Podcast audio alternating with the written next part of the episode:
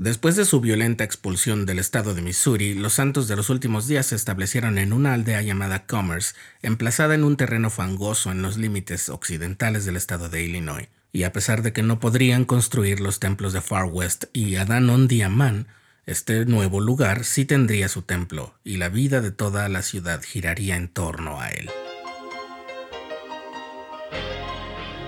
Estás escuchando el programa diario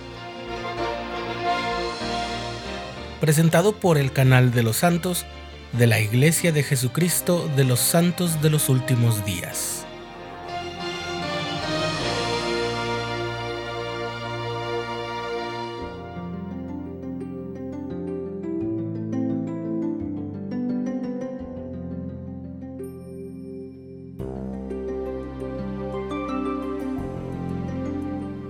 Como lo mencionamos en episodios previos del programa diario, la localidad de Commerce, Illinois, cambió su nombre por el de Nauvoo por los miembros de la iglesia que se instalaron ahí a partir de 1839, y el año siguiente se hizo la compra del terreno para el templo. La construcción avanzó lentamente durante más de cinco años, y cuando la mayoría de los santos abandonó Illinois en 1846, ya habían construido un templo magnífico, fruto en gran medida de la labor y los medios que habían consagrado. En octubre de 1840, en una conferencia de la iglesia se llamó un comité para supervisar la construcción del templo. El profeta José Smith anunció que los recursos saldrían de los diezmos de los miembros. También se pidió a hombres que vivían en Nauvoo y lugares cercanos que donaran días de trabajo para extraer piedra de unas canteras cercanas. Muchos miembros hicieron donativos en especie y se pidió a los miembros que vivían más lejos que donaran dinero en efectivo. Las mujeres aportaron recursos económicos sustanciales mediante la participación en un fondo de recaudación de céntimos, y también fueron contratados carpinteros y canteros diestros para los acabados. El templo que los santos habían construido en Kirtland también era la casa del Señor, y ciertamente fue un lugar donde la divinidad se manifestó, pero su uso era más de instrucción, consejos y estudio.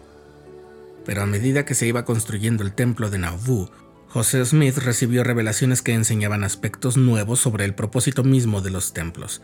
Fue aquí que el profeta presentó el bautismo por los muertos, el matrimonio por la eternidad y la ordenanza llamada la investidura, todo lo cual eran ordenanzas propias del templo, además de funcionar como lugar de adoración pública. En el sótano del templo se instaló una pila que descansaba sobre el lomo de doce bueyes de madera para efectuar bautismos, en el exterior del templo, diseñado por William Weeks en colaboración con José Smith, se incluían figuras singulares de soles, estrellas y lunas, símbolos de las enseñanzas y las revelaciones que José Smith había recibido relacionadas con el templo y con sus efectos en la eternidad. Un proyecto de construcción tan ambicioso también requirió de adaptaciones a la organización y las normas de la Iglesia que han demostrado ser perdurables, los primeros barrios de la iglesia se crearon como una manera de alentar la distribución uniforme de obreros del templo que aportaban su trabajo a modo de diezmo. Hubo 10 barrios en Nauvoo y los hombres de cada uno de ellos donaron un día de trabajo de cada 10 para la construcción.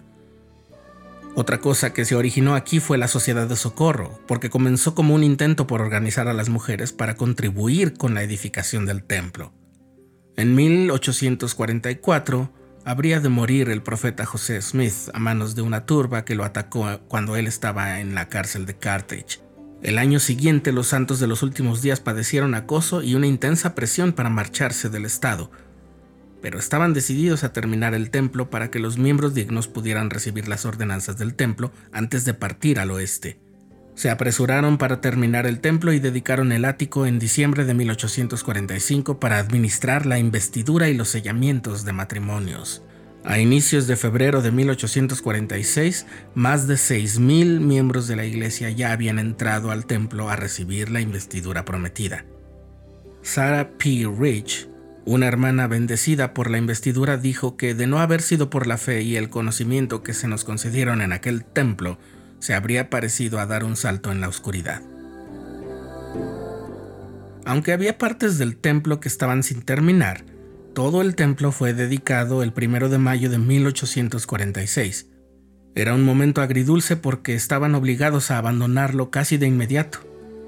Los líderes de la iglesia decidieron venderlo para ayudarse a financiar la migración, pero no pudieron hacerlo. Un pirómano desconocido incendió el templo en 1848 y gran parte de la estructura de piedra fue destruida por un tornado en 1850.